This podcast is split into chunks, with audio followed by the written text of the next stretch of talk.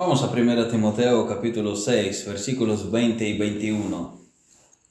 El título es La exhortación final. 1 Timoteo 6, 20 y 21. Oh Timoteo, guarda lo que se te ha encomendado, evitando las profanas pláticas sobre cosas vanas y los argumentos de la falsamente llamada ciencia, la cual profesando algunos se desviaron de la fe. La gracia sea contigo. Amén. Señor, nuevamente te damos gracias por estas tecnologías que podemos usar para la predicación de tu palabra y te pedimos que tú traigas este mensaje a los corazones de muchos. Primeramente oramos por los miembros de esta congregación, que trabajes en el corazón de cada uno y que nos ayudes a hacer ajustes necesarios y que cada uno de nosotros está resuelto para luchar por tu verdad, defender tu verdad, serte fiel. Y como hemos leído, necesitamos tu gracia. Tu gracia sea con nosotros. Tu gracia es la que nos habilita para ser fieles. Y pedimos que tú en esta hora bendigas la predicación de tu palabra que tú hables a nuestros corazones. En el nombre de Jesús te lo pido. Amén. Finalmente hemos llegado a las instrucciones finales. Es esto lo que te he encomendado, oh Timoteo. El título, como he dicho, es la exhortación final.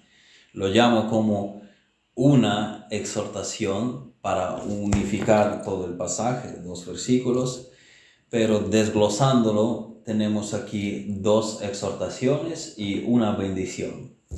Primero, guarda lo que se te ha confiado. Guarda el Evangelio, guarda la doctrina que es conforme a la piedad, la buena doctrina que has seguido. Guarda la verdadera enseñanza de la fe cristiana. Guarda la palabra de Dios. Es la primera exhortación. Segundo, Pablo llama evitar las profanas pláticas sobre cosas vanas y los argumentos de la falsamente llamada ciencia. Hay muchas ideas que se hacen pasar por la verdad, pero en realidad contradicen a la fe cristiana. Evita esto, evita, estas ideas. Y finalmente, Pablo termina su carta con la bendición, deseando gracia a Timoteo, la cual solo te puede mantener en pie y peleando. Necesitas la gracia de Dios. Así que vamos a ver en detalles estas últimas palabras de Pablo en la primera carta a Timoteo. La exhortación número uno es guardar algo nuestro texto dice, oh Timoteo, guarda lo que te he encomendado. Esto es el Evangelio. Lo que fue encomendado a Timoteo es el Evangelio. Esto es la sana doctrina. Esto es la palabra de Dios. Tú tienes que guardarla. Tienes que preservarla Tienes que cuidarla de ser destruida. Tienes que guardarla de ser contaminada. Tienes que protegerlo. Protegerla como la cosa más preciosa del mundo. Si usted tuviera un baúl de oro, usted lo guardaría con la máxima precaución, ¿verdad? Usted tomaría medidas extremas para protegerlo se nos ha confiado algo precioso, se nos ha confiado la palabra de Dios. No pierda, no pierda nada de ella. Es su deber, es su deber sagrado guardar la palabra de Dios. Primera Tesalonicenses, capítulo 2, versículos 3 y 4 dicen,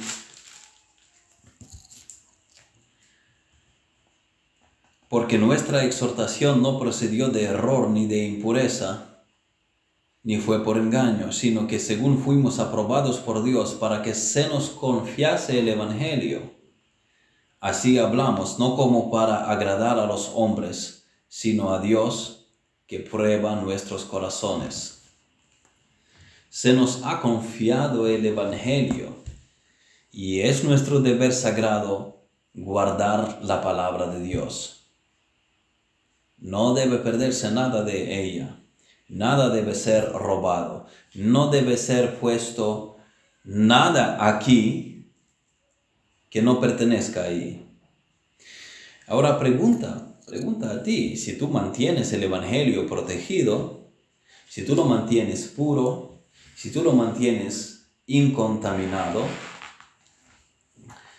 Segundo, en nuestro texto se nos manda evitar algo. Antes era guardar la palabra de Dios, guardar el Evangelio.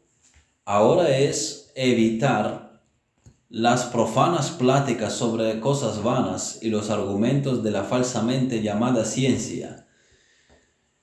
Eh, la mejor forma de entender este deber de evitar ahora los peligros es sencillamente definir los conceptos. Las profanas pláticas sobre cosas vanas. En el original la palabra profano es bébegos, eh, algo permitido de ser pisoteado, fácilmente accesible. Es algo opuesto a lo sagrado, es algo común, es algo accesible a cualquiera es algo que no te importa pisotear, mientras lo sagrado es algo que no pisoteas. Nosotros no iríamos a los extremos para idolatrar las cosas como la propiedad de la iglesia, si la tuviéramos mucha, pero aún así tendríamos cierto trato reverente a las cosas relacionadas al culto al Señor. Por ejemplo, nosotros llamaríamos a los asistentes a no interrumpir el culto de manera trivial, hablando o llamando por teléfono o no teniendo el móvil apagado. Es verdad que mucha gente tiene poca consideración a lo que es separado para el Señor, lo que es sagrado. Por cierto, MacArthur con la palabra bébelos, bébelos profano, se dice que se llamaban las cosas que estaban fuera del lugar de un templo pagano. Es lo común, es lo no dedicado al culto. En fin, nosotros tomamos en serio el culto, tomamos en serio su orden, mantenemos el ambiente reverente sin caer, sin caer, repito, en idolatría, porque dentro del orden y fijación en la palabra de Dios, también somos seres emocionales y podemos expresar nuestra pasión en el culto, no como en aquella anécdota en que un muchacho en, el, en la capilla se levantó y exclamó levantando una mano, alabo el nombre del Señor. Y una abuelita a su lado dice, joven, esto no se hace aquí. La moraleja es que se puede interpretar a la hermana mayor que aquí no se alaba al Señor. Así que yo estoy a favor de que se expresen las emociones, eh, dentro del marco doctrinal de la iglesia y el orden del culto, hay una persona aprobada que lo guía, hay hombres encargados que dirigen los cultos, pero más que estos detalles, en nuestro texto la sagrada es la verdad de Dios. Y la gente que adora a Dios, no el local, no las instalaciones, no los micrófonos, la gente pisotea la verdad cuando se da a estas pláticas. Aquí la palabra quenofonía, que se traduce aquí plática sobre cosas vanas, es charla vacía, balbuceo. Evita las conversaciones vacías. Hubo charlas que se hacían pasar por el verdadero mensaje mientras que no lo eran. Estas están totalmente fabricadas. Estas no provienen de la palabra de Dios. No te dediques a estas pláticas sobre cosas vanas. No te dediques a ellas en persona con la gente, no te dediques a ellas en internet escuchando las vanidades, no te dediques a ellas leyendo literatura eh, que pisotea la verdad. son mensajes profanos, mensajes que no tienen nada que ver con el mensaje de Dios. No es obra de Dios, es obra del hombre. Estas pláticas profanas se ajustan a los deseos carnales y traen a, atraen a grandes multitudes. Y cuando no evitas estas pláticas que contradicen la palabra de Dios, ellas contaminan la palabra de Dios en la iglesia, ellas se infiltran en la predicación en la iglesia. Otras cosas que hay que evitar son los argumentos de la falsamente llamada ciencia. Disculpas. Antítesis en griego, argumento en contra, opinión lanzada por un partido contra el otro. Muchas iglesias hablan cosas eh, contrarias a lo que enseña la Biblia. Eso debes evitar no lo escuches, no lo aplaudes, no lo animes, no lo propongas. Saca todas esas cosas de tu ministerio, sácalas de tus notas, sácalas de tu dieta. ¿Y cómo prácticamente lo evito? ¿Cómo para empezar Timoteo lo debía evitar en su ministerio? Gracias. Ah, perdón.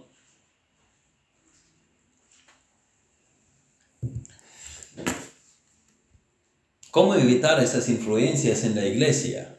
La primera idea que se puede ocurrir es que Timoteo mismo tenía que ser separado de aquellos maestros no confiables. Tú no seas uno de ellos, ni siquiera ocasionalmente. Tú mismo dedícate al estudio de la palabra de Dios para que puedas siempre predicar la palabra de Dios. Un ministro del Evangelio debe dedicarse precisamente a esto, al estudio de la palabra y la oración. Como decían los apóstoles, y nosotros persistiremos en la oración y en el ministerio de la palabra, Hechos 6.4. Primero, el pastor mismo debe alejarse de esos grupos que profanan la verdad. Segundo, eh, tiene que procurar tener a la iglesia alejada de las profanas prácticas sobre las cosas vanas y los argumentos de la falsamente llamada ciencia, el pastor debe decir, aquel predicador es peligroso, no lo escuchen. Hay peligro en aquella iglesia, no vayan allá. En la época presente hay que advertir también de lo que sale en internet, en las emisoras, tener cuidado con la gente que viene de puerta a puerta, de todas estas cosas el pastor puede que no sepa a qué peligros está expuesto cada miembro en particular. Así que lo que hace el pastor es denunciarlo públicamente. Eh, nosotros decimos, eh, cuidado con aquel predicador, cuidado con aquellos que dicen esto y aquello, cuidado con estos movimientos, Cuidado con estas tendencias. Y a mucha gente no le gusta esta advertencia pública, pero la necesitan. La gente necesita una advertencia y aclaración de lo que es falso y de lo que es correcto. Si quiero ser un pastor fiel, lo haré, aunque algunos estén disgustados por ello. Nosotros vivimos en una época en la que la religión se recibe alegremente dentro del marco de las cosas positivas. Y si alguien dice cosas negativas, muchos piensan que estas son cosas que se oponen a la fe cristiana. Dicen, eh, Dios es amor, no me reclames el pecado, por lo tanto, ah, bíblicamente eh, esta conclusión es, sería contradictoria a la afirmación de que Dios es amor. Si, si amas de verdad, tú vas a advertir a la persona de su peligro. Eh, pero, pero muchos son que tergiversan el amor de Dios diciendo, bueno, que esto implicaría que no me incomodes nunca. Ah, por mucho que vaya al infierno, si me amas, quiero que no me adviertas de esto. Así que ellos dicen, Dios es amor, no me reclames pecado, no corrijas mi doctrina, pasa por alto mi vida en pecado, simplemente amémonos los unos a los otros. En realidad es un deservicio presentar las cosas solo de la manera positiva y nunca oponerse a nadie ni a nada. Esto no sería cristiano. ¿De dónde sacas la idea de que no se debe confrontar, de que no se debe decir nunca nada negativo? ¿Por qué no? Eso no viene de la Biblia. La mayoría de los diez mandamientos se expresan en forma negativa. No lo harás. Muchos mandamientos de la Biblia se expresan en forma estrictamente negativa. Si yo no predico la Biblia, lo que está bien y lo que está mal, yo tergiverso la Biblia. Si predico cosas incorrectas, seré también un medio para que alguien vaya al infierno. Si lo que persigo es nunca ser ofensivo para nadie, si digo, ven como eres y marcha como viniste, más bien debo asegurarme de que si las personas vienen como son, ellas sean confrontadas con la verdad y marchen ajustándose a la verdad de Dios. Si no hago esto, la verdad en nuestra iglesia se va a ir perdiendo. Siempre habrá iglesias que predicarán la verdad, pero esta iglesia perderá eso si su ministerio deja, si su ministro deja de predicar la verdad. La tarea del pastor es transmitir a otros un trato reverencial a la palabra de Dios que se manifiesta en la fe en el Señor y obediencia a Él y transmitir la mayor comprensión posible de la palabra de Dios. No es ser amable con todos. Bueno, grosero tampoco, eh, obviamente. Pero no es quedarse bien con todo. Esto no es mi tarea. Yo trato de ser amable con las personas erradas, a quienes tengo que confrontar con la palabra, cuando les tengo que amonestar a nivel personal, lo hago según Pablo lo prescribe en Gálatas capítulo 6, versículo 1. Hermanos, si alguno fuere sorprendido en alguna falta, vosotros que sois espirituales, restauradle con espíritu de mansedumbre, considerándote a ti mismo, no sea que tú también seas tentado. Y también habíamos leído al principio 2 Timoteo 2, 25, 26 24 también podemos leer, más bien 24, 25, porque el siervo del Señor no, no debe ser contencioso, sino amable para con todos, apto para enseñar, sufrido, que con mansedumbre corrige a los que se oponen, por si que a Dios le conceda que se arrepienten para conocer la verdad.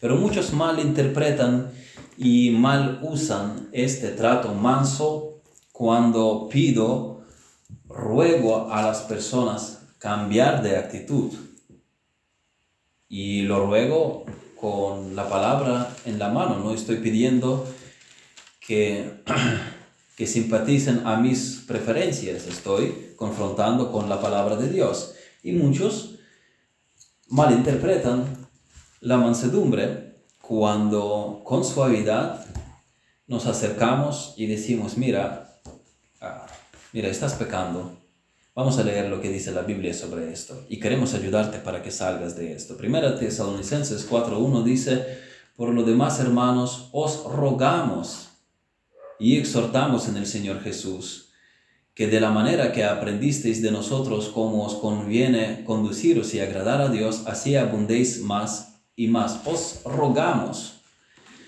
Pero repito, algunos abusan de ruego y siguen doblando su línea esta suavidad, el ruego, todo esto algunos confunden con la debilidad y persiguen en pecar. Y luego llega el momento cuando la confrontación se vuelve más terminante, cuando ponemos más presión, porque has ignorado la amonestación del pastor. Tú seguiste diciendo, sí, sí, sí, así mismo como tú dices.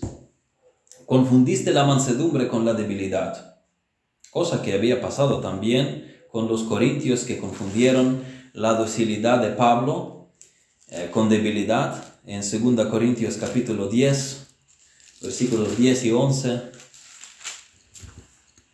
dice aquí, porque a la verdad dicen las cartas son duras y fuertes, mas la presencia corporal débil y la palabra menospreciable. Esto tenga en cuenta tal persona que así como somos en la palabra por cartas, estando ausentes, lo seremos también en hechos, estando presentes. Estos decían que Pablo era valiente en cartas, pero cara a cara él no se atrevía a confrontarnos, así como a distancia.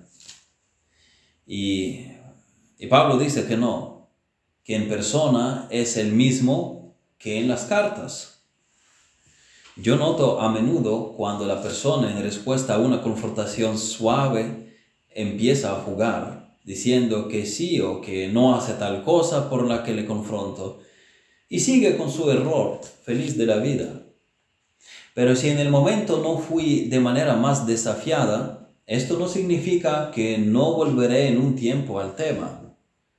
Pero la persona que acumula hasta entonces mentiras, acumula juegos, acumula manipulaciones, en esperanza que todo se va a cubrir con el tiempo, no se va a cubrir, volveremos a esto. Esta persona acumula también la tensión, porque luego se le incomoda más, porque se juntan más cosas. Mira, te había dicho antes cambiar esta conducta. No hiciste nada al respecto. Seguiste como eras. Te has burlado del pastor. Te has burlado de la palabra de Dios. Porque no te traje mis ideas, sino lo he escrito en la Biblia únicamente. Y si no lo hago, si no te traigo la Biblia, dímelo. Mi deseo es que ustedes sigan la palabra escrita de Dios. Este es mi deseo. No que sigan mis ideas, sino que sigan la palabra escrita de Dios. Ahora, después de que enseñaste toda esta trayectoria, se descubre una actitud peor todavía. Tal vez pensaste que si logras encubrir el tema, que con el tiempo se olvidará sin que nadie vuelva a él y todos queden bien, okidoki. Pues no, vamos a volver al tema. Si no ajustas la conducta, si no ajustas la doctrina, eh, vamos a volver a esto necesitamos ajustarnos a la palabra de Dios. Primera Tesalonicenses capítulo 5, versículos, versículos 12 y 13. Dice aquí, os rogamos hermanos que reconozcáis a los que trabajan entre vosotros y os presiden en el Señor y os amonestan, y que los tengáis en mucha estima y amor por causa de su obra. Tened paz entre vosotros. Así que no abusen del pastor, no manipulen, eh, no jueguen, porque no hay mucha distancia entre la posición del que directamente dice que no le importa el consejo bíblico y la del que dice que sí, gracias por la consejería, amén, gloria a Dios, y sigue viviendo como antes, habiéndose burlado del ministerio del pastor y de lo más importante de la palabra de Dios en ambos casos preguntamos si la persona realmente conoció al Señor, si no demuestra obediencia a la palabra escrita de Dios. Uno directamente y otro ah, de manera encubierta. Es mi tarea predicar la palabra de Dios públicamente y llegar con ella a los miembros de forma privada, así como Pablo, el apóstol Pablo nos dejó el ejemplo Hechos capítulo 20, versículos 20 y 21, Pablo dice, y como nada que fuese útil he rehuido de anunciaros y enseñaros públicamente y por las casas, testificando a judíos y a gentiles acerca del arrepentimiento para con Dios y de la fe en nuestro Señor Jesucristo, públicamente y por las casas.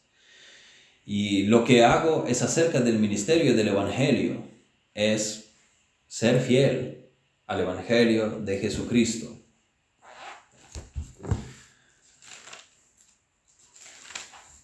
Dice nuestro pasaje, oh Timoteo, guarda lo que se te ha encomendado, evitando las profanas pláticas sobre cosas vanas y los argumentos de la falsamente llamada ciencia, la cual profesando algunos se desviaron de la fe. ¿Qué es esta la falsamente llamada ciencia? La palabra ciencia en griego, gnosis, que se traduce aquí como ciencia, es conocimiento, es simplemente conocimiento. Significa lo que significaba cuando la traducción se había hecho, mismamente significa conocimiento. Ciencia y conocimiento eran sinónimos. Este conocimiento del que advierte Pablo es llamado así falsamente. Suena a conocimiento, pero no es conocimiento porque no es correcto. Satanás es mentiroso y quiere que la gente crea mentiras y él propone algo eh, que realmente no, que realmente contradice a la verdad. A cambio, la ciencia, el conocimiento que proviene de la palabra de Dios es correcto, es la sabiduría, es la fe basada en la Biblia, es la fe definida por la Biblia. Algunos ejemplos de la falsamente llamada ciencia. Lo primero que viene a la mente, incluso con el uso contemporáneo de la palabra ciencia, es la evolución contra la creación. Vivimos en un mundo que insiste en que la evolución es verdadera, pero el caso no es que lo que, que los evolucionistas proponen no sea cierto, es que no es posible esto no puede ser cierto porque es imposible. Es una falsedad falsamente llamada ciencia. Acéptalo. El descubrimiento de ADN lo hace ver claramente. Para formar un ADN se necesita una fábrica inteligente. ADN no puede surgir de nada sin diseño inteligente. ADN siempre te va a llevar a una causa inteligente. Es un hecho científico que tiene implicaciones religiosas, como dijo uno de los científicos hablando de ADN. Que sea así, pero la ciencia simplemente no se informa de estos hechos. Es un hecho científico. Detrás del ADN hay un diseño inteligente. Sin embargo, la gente habla de evolución como si fuera un hecho probado, mientras no lo es. Ellos siempre tienen que incrementar la edad de la Tierra porque su hipótesis no encaja con la ciencia. Por eso necesitan más millones, más miles de millones de años, cada vez van a más. Aún George Louis eh, Leclerc, conde de Buffon, Buffon no el portero italiano, otro Buffon, decía que la Tierra debería tener unos 180 mil años. Luego Kant hablaba de millones de años, luego eran 100 millones de años, luego 400 millones de años y así llegando a los cuatro y medio miles de millones de años. Ellos tienen que alargar cada vez más porque no ven la solución en su sistema. Lo resuelven todo diciendo simplemente que cada vez más eh, que la Tierra es mucho más vieja.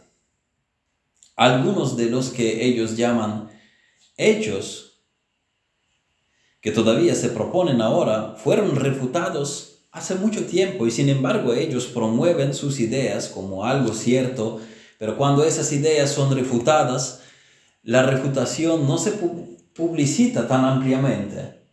Así que las cosas refutadas permanecen en los manuales siempre. Nadie los elimina de los manuales, a pesar de, a pesar de ser refutada científicamente. Entonces se están enseñando cosas que la comunidad científica sabe que es una mentira. Me acuerdo que en Ucrania mi profesor de biología en la secundaria se convirtió a Cristo y en la reunión de una célula en la iglesia, él habló ásperamente en contra del programa escolar en Ucrania diciendo que llenan las cabezas de los niños con ridiculeces. Tú tienes hechos que enseñan lo contrario a la evolución, pero por otro lado tienes una agenda para publicar cosas que apoyen la posición de ellos y agenda de ignorar los hechos que refutan sus ideas. Esta es ciencia falsamente llamada así. ¿Y qué tal dirá alguien la edad de algunas rocas? que aparecen ser mucho más viejas de la edad según los cálculos bíblicos de aproximadamente, el cálculo bíblico sería de aproximadamente de 6.000 años hasta máximo de 10.000 años. Yo creo de la, que la edad es 6.000, lo creo teológicamente, porque como John Bunyan yo creo en los siete milenios, el último siendo el día del reposo, el reino milenial de Cristo. ¿Qué tal nos dicen la edad de las rocas? Pues es evidente que Dios las puso en su forma final y no en el brote para que se evolucionasen. Cuando Cristo convirtió el agua en vino, fue un milagro momentáneo, no pasaron años, y era un vino de alta calidad. El maestro Sala decía que era un vino mejor que el anterior. Un vino envejecido lleva proceso, lleva tiempo, pero según tu lógica, que si era ya en la fase de servir a la mesa, no podía surgir en el, mismo momento entonces. Debería haber llevado tiempo para llegar al punto en que los ingerían, pues Cristo lo creó así, ya en su punto final.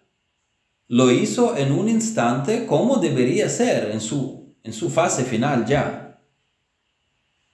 Con lo que en un proceso normal el vino pues llevaría un par de años tal vez no sé, no soy un experto en vinos.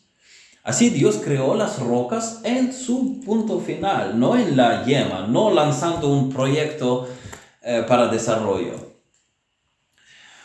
Eh, otro ejemplo de una ciencia falsamente llamada así y, y esta es relevante para la iglesia de Jesucristo en nuestros días. La psicología. La psicología como ciencia, aunque hay debate sobre su carácter científico, leer libro de MacArthur Nuestra suficiencia en Cristo, si quieren ahondar más en polémica, yo cuando oigo a los psicólogos ignorar el elemento biológico, enseguida asocio la psicología con las palabras de Pablo de la falsamente llamada ciencia. La psicología, estamos diciendo, es basada en ateísmo y básicamente surge de la idea de que las conductas del ser humano un animal más alto son predecibles porque somos seres materiales. El padre del psicoanálisis Sigmund Freud consideraba a Dios una ilusión, una carencia de tener un ser poderoso, un padre, y que esto haya expresión en la religión. Y qué triste es oír de algunos ministros en la iglesia, de las iglesias, conservadoras en sus letreros al público, oír afirmaciones como eh, un predicador debe tener la Biblia en una mano y la psicología en la otra. Es decir, me sujeto de Dios con una mano y de las ideas ateas, materialistas, positivistas, humanistas, existencialistas y así sucesivamente con otra mano. Ellos no dicen que se sujetan de Sigmund Freud por su ateísmo. Claramente que evidentemente no van a decir esto. Ellos dirán que son psicólogos cristianos que creen en Dios, pero que la psicología es importante también para interpretar las conductas. Pues la Biblia dice que es absolutamente suficiente para consejería en la iglesia. No necesitamos ninguna muleta para sujetar la Biblia. No necesitamos a Freud en la otra mano, necesitamos agarrarnos de la palabra de Dios fuertemente con ambas manos, sin acudir a la sabiduría del mundo. Primera Corintios capítulo 1 versículos 20 y 21 dice, pues ya que en la sabiduría de Dios el mundo no conoció, vamos a ver el versículo 20, perdón que había leído 21, ¿Dónde está el sabio? ¿Dónde está el escriba? ¿Dónde está el disputador de este siglo? ¿No ha enloquecido Dios la sabiduría del mundo? Pues ya que en la sabiduría de Dios el mundo no conoció a Dios mediante la sabiduría, agradó a Dios salvar a los creyentes por la locura de la predicación.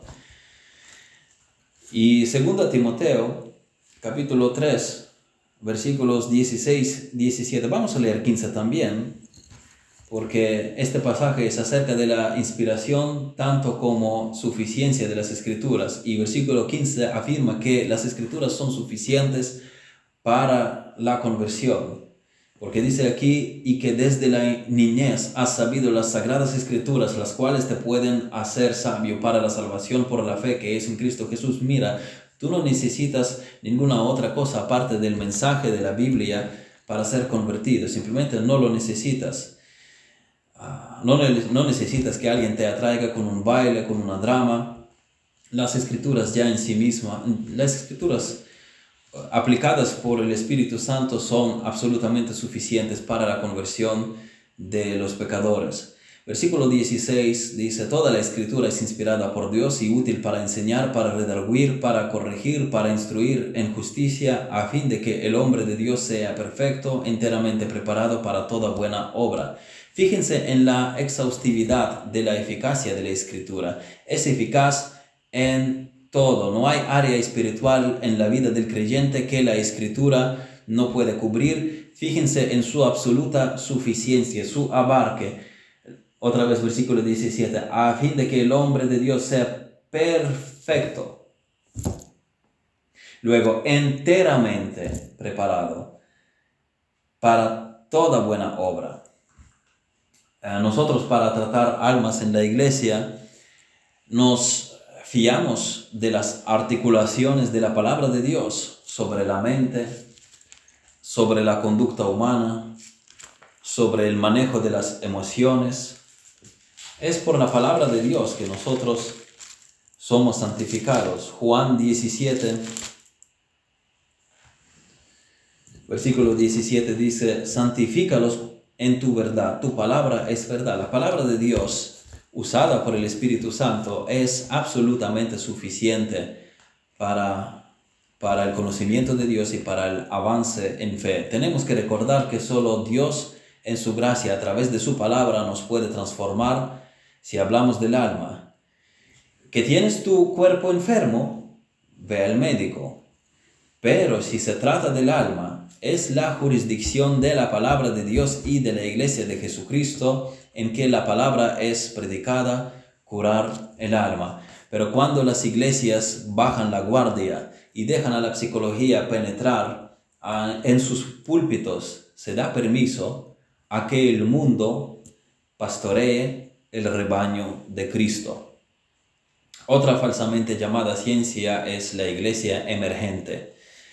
Es un movimiento basado en la idea que la iglesia debe responder con cambios a la cultura, cultura que cambia y que sigue el ritmo de eh, esta tendencia, sigue el ritmo de postmodernismo, el movimiento que sigue el ritmo de postmodernismo. La iglesia emergente no tiene una centralización aparente, una jerarquía, una coordinación centralizada. Es una tendencia que enfatiza lo subjetivo por encima de lo objetivo, lo experimental por encima de la razón, relativismo por encima de la verdad proposicional, misticismo sobre la doctrina, aunque esta descripción es demasiado generalizada, ya que hay diversos grados de la iglesia emergente. Algunas iglesias tratan de buscar algunos puntos en común con la cultura local para, con una mejor integración en la comunidad, ser más eficaces en su testimonio de Cristo, pero otros van más allá,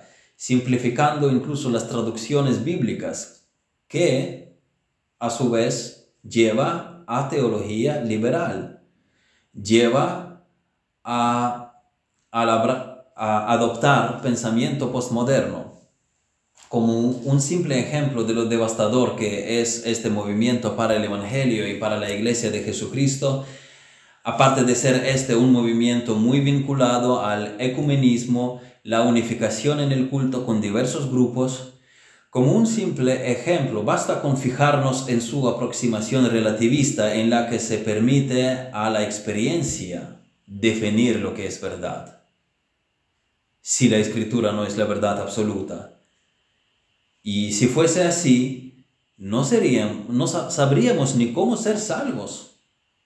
Por fe en Jesucristo. No podría decir cualquiera. Eso la Biblia dice que la salvación es por gracia mediante la fe en Jesucristo, pero no mi experiencia. Mi experiencia debe comprobar lo que es verdadero para mí. Cada uno que crea su propia verdad, porque no existe verdad absoluta. Eso sería pensar como un postmodernista. Con razón, la iglesia emergente abunda con herejías. La Biblia condena severamente el desliz de la verdad de Dios expresada en las Escrituras. Isaías 8:20 dice a la ley y al testimonio. Vea lo escrito. Si no dijeron conforme a esto es porque no les ha amanecido. Job capítulo 40 y 42. Versículo 7. El Señor expresa su ira contra los amigos de Job, que decían la verdad sobre Dios a medias. Job 42.7 dice, y aconteció que después que habló Jehová estas palabras a Job, Jehová dijo a Elifaz temanita, mi ira se encendió contra ti y tus dos compañeros. Y fíjense por qué la ira de Dios. Porque no habéis hablado de mí lo recto como mi siervo Job. Cuidado de pensar las cosas a tu juicio, de hablar arbitrariamente acerca de Dios. Esto es lo que le enfada a Dios. Él se va a enfadar si, si, si tu concepto sobre Él no es correcto. También Mateo capítulo 22, versículo 29. Mateo 22, 29. Unos pasajes que enfatizan la importancia de acudir a la verdad absoluta Dice, entonces respondiendo Jesús les dijo, erráis ignorando las escrituras y el poder de Dios. Tú necesitas conocer las escrituras y el poder de Dios a través de la obra del Espíritu por su palabra, no desvinculando de la palabra. Esto no sería Espíritu Santo, Él no es difuso. También Oseas, capítulo 4, eh, versículo 6.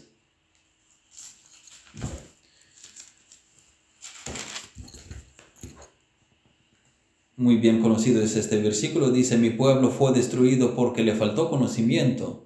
Por cuanto desechaste el conocimiento, yo te echaré del sacerdocio, y porque olvidaste la ley de tu Dios, también yo me olvidaré de tus hijos.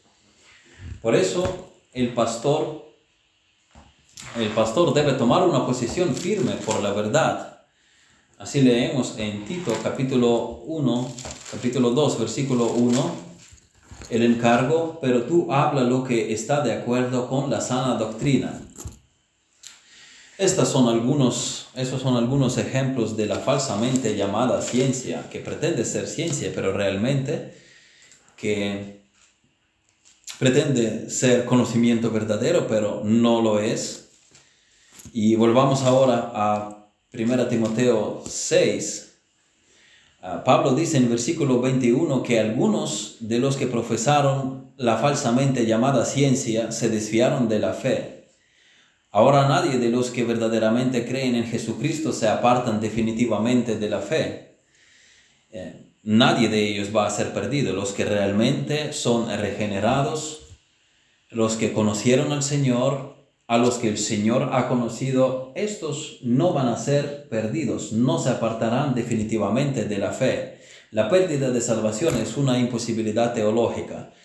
Pedro dice que somos guardados por el poder de Dios mediante la fe para alcanzar la salvación que está preparada para ser manifestada en el tiempo postrero. Nosotros somos guardados, somos seguros en la mano del Señor. Cristo dijo en Juan 6:39, y esta es la voluntad del Padre, el que me envió, que de todo lo que me diere no pierda yo nada, sino que lo resucite en el día postrero. Nuestra salvación reposa en la persona y obra de Jesucristo, con quien somos unidos por fe. Y para destruirnos definitivamente y arrebatarnos de la vida, el diablo primero tendría que destruir a Jesús, de modo que todos los hijos de Dios estarán en la gloria Miren lo que dice Efesios capítulo 1, versículos de 3 a 5. Efesios 1, de 3 a 5. Dice, bendito sea el Dios y Padre de nuestro Señor Jesucristo, que nos bendijo con toda bendición espiritual en los lugares celestiales en Cristo, según nos escogió en Él antes de la fundación del mundo para que fuésemos santos y sin mancha delante de Él, en amor habiéndonos predestinado para ser adoptados hijos suyos por medio de Jesucristo según el puro afecto de su voluntad. Si tú crees en Jesucristo, eres predestinado para ser adoptado un hijo o una hija de Dios. Es tu destino. Ya no vas a salir del programa. Es imposible que salgas de esto. No querrás salir tú mismo nunca, ni ninguna fuerza es capaz de sacarte de este camino. Pero muchos que profesaron, porque Pablo también dice en, a Timoteo, en nuestro versículo, de la profesión, aquellos que profesaron la la falsamente llamada ciencia, nosotros hoy día podemos ver a las personas que profesan incluso la doctrina que predicamos. Hay personas profesantes, pero no regeneradas. Muchos que profesaron ser creyentes se desviaron de la fe. Ellos solo profesaron ser creyentes, pero esto no significa que eran salvos. El caso es que si se apartan sin volver al Señor, eso significa que nunca han sido salvos. Y el predicador debe asegurarse de no ser uno quien contribuya a que la gente vaya al infierno pensando que son salvos, mientras no lo son. El predicador debe asegurarse de no fabricar miembros a la primera subida de mano a la primera repetición de la oración mágica, Juan el Bautista dice, haced pues frutos dignos de arrepentimiento. Tenemos que observar los frutos. Aunque nadie puede asegurar que de la gente que están bajo su cuidado, nadie caiga en la condenación jamás, esto no lo podemos asegurar.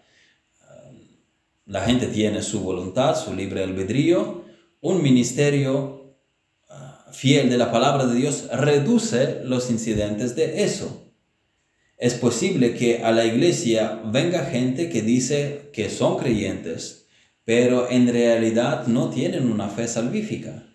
Ellos vienen a la iglesia por la razón que sea, ellos escuchan el Evangelio fielmente predicado, ellos luego se dan cuenta que nunca habían sido salvos, ahora ellos tras ser expuestos al mensaje consistente de la Biblia, se convierten de verdad.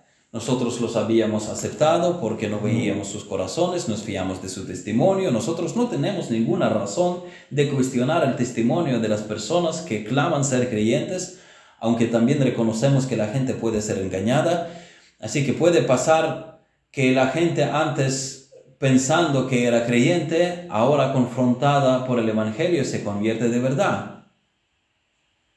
En tal caso, sin importar su bautismo anterior, debe bautizarse porque el bautismo es para los creyentes, el bautismo del no creyente no es un bautismo bíblico. Así que puede haber gente que viene a la iglesia pensando que es creyente y nosotros eh, pensando también que son creyentes cuando a primera vista no hay evidencias de lo contrario, como algún pecado espantoso o incomprensión del Evangelio. Ellos vienen, escuchan la predicación del Evangelio y se convierten. Pero para contar con esto, para que tengan la posibilidad de oír el mensaje para su conversión, para contar con esto debe haber un ministerio fiel de la palabra de Dios. Así que, aunque no podemos evitar que de los que están bajo nuestro cargo, bajo nuestro cuidado, no podemos evitar que alguien caiga en la condenación. Aún así, con, el, con un ministerio fiel de la palabra, podemos reducir tales incidentes, porque las personas están expuestas al verdadero mensaje del Evangelio. Si la palabra de Dios no se proclama fielmente, ¿qué sucede? Las personas creen que son salvas y se desvían de la fe si el ministerio se enfoca en cualquier cosa que no sea la palabra de Dios, cualquier cosa, hacer que la iglesia mejor se incorpore en la comunidad o la comunidad en la iglesia, cualquier cosa que lleva a la disminución del ministerio de la palabra de Dios, entonces a la gente le faltará el conocimiento del Evangelio. Nosotros no queremos ser responsables de esto. Así que, ¿cuál es nuestra respuesta? ¿Qué debemos hacer? Timoteo, Igor, quien quiera que seas, haz esto. Guarda lo que se te ha encomendado, evitando las profanas pláticas sobre cosas vanas y los argumentos de la falsamente llamada ciencia, en la cual profesando algunos se desviaron de la fe. Por otra parte, puede haber muchas personas salvas, incluso en iglesias que no están tan enfocadas en la palabra de Dios. Puede haber verdaderos creyentes ahí también. Ellos eventualmente irán al cielo, pero les será mucho más difícil ser cristianos fuertes en la tierra. Ese es nuestro objetivo como pastores eh, para llevar a los miembros a la madurez. ¿Cómo hacemos esto? Predicando la palabra de Dios. Y finalmente, ¿qué, puede, ¿qué poder se nos otorga para preservar la verdad de Dios? La gracia sea contigo, dice apóstol Pablo. Amén.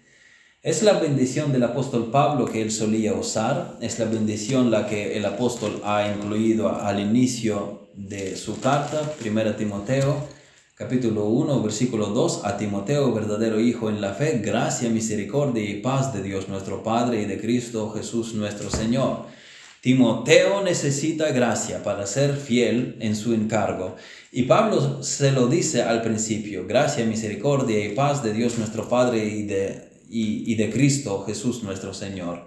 Y ahora al final de la epístola también, la gracia sea contigo. A Timoteo se le mostró cómo la iglesia debe servir como la casa del Dios viviente, cómo ser la columna y baluarte de la verdad, cómo el ministerio tiene que predicar la doctrina, eh, cómo el ministro debe predicar la doctrina que es conforme a la piedad cómo resistir las falsas doctrinas, cómo cumplir ese ministerio de la palabra para que la iglesia cumpla su función de columna y baluarte de la verdad, cumplirlo para la gloria de Dios, Timoteo, vas a necesitar la gracia de Dios. Nosotros necesitamos gracia, necesitamos buscar la gracia, necesitamos orar por ella, como Pablo oraba por Timoteo.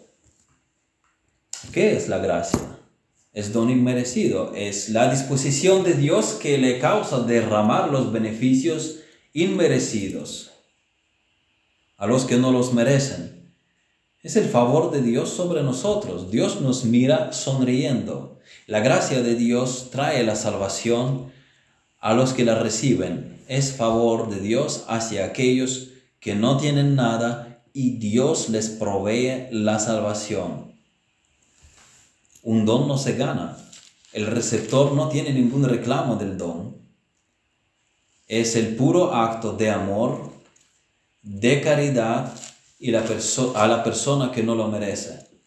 Sin esta gracia estaríamos sin esperanza. Nuestra salvación es puramente por gracia. Efesios 2, versículos 8 y 9 dice, porque por gracia sois salvos por medio de la fe, y esto no de vosotros, pues es don de Dios, no por obras, para que nadie se gloríe. La salvación no es nada de que podamos jactarnos. Dios demostró su gracia en la cruz del Calvario, Cristo murió por los pecadores, ven y cree en Jesucristo para, para la vida eterna. Y Dios exhibe su gracia a través de las vidas salvas. Después del arrepentimiento, nosotros aún necesitamos gracia. Dios aún obra en nosotros. Necesitamos la gracia de Dios para nuestra santificación, la necesitamos para nuestro crecimiento. Hechos 20, versículo 32 dice, y ahora hermanos, os encomiendo a Dios y a la palabra de su gracia, que tiene poder para sobreedificaros y daros herencia con todos los santificados. También segunda de Pedro, capítulo 3, versículo, versículo 18.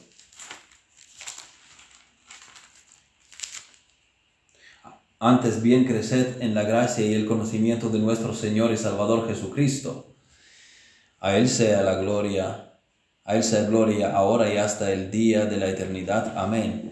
Creced en la gracia y el conocimiento de nuestro Señor y Salvador Jesucristo. Nosotros crecemos por la fe en la gracia de Dios y Dios nos fortalece por su gracia. Si hay algún avance, es por la gracia de Dios. Y esta gracia es poderosa, esta gracia nunca termina, esta gracia tiene un propósito, esta gracia está gobernada por los inmutables propósitos de Dios, todo lo que Dios propone hacer, todo esto regresa a Él, todo eso debe ser cumplido. La gracia es un milagro, sabemos que funciona, pero no podemos comprender cómo no podemos explicar exactamente la técnica de su funcionamiento. Vuestros resultados. Esta gracia es eficaz y es la base de nuestra salvación, es la base de nuestro avance. La gracia nos ha traído la salvación, la gracia mm, también es lo que lo que ayuda a los creyentes, es lo que hace a los creyentes estar firmes, es lo que nos habilita y toda la gracia es disponible para el creyente para obedecer. Y la gracia puede ser aumentada también, como dice Santiago en Santiago 4, 6. Pero Él da mayor gracia, por esto dice, Dios resiste a los soberbios y da gracia a los humildes. 1 Corintios capítulo, uh, capítulo 15, versículo 10.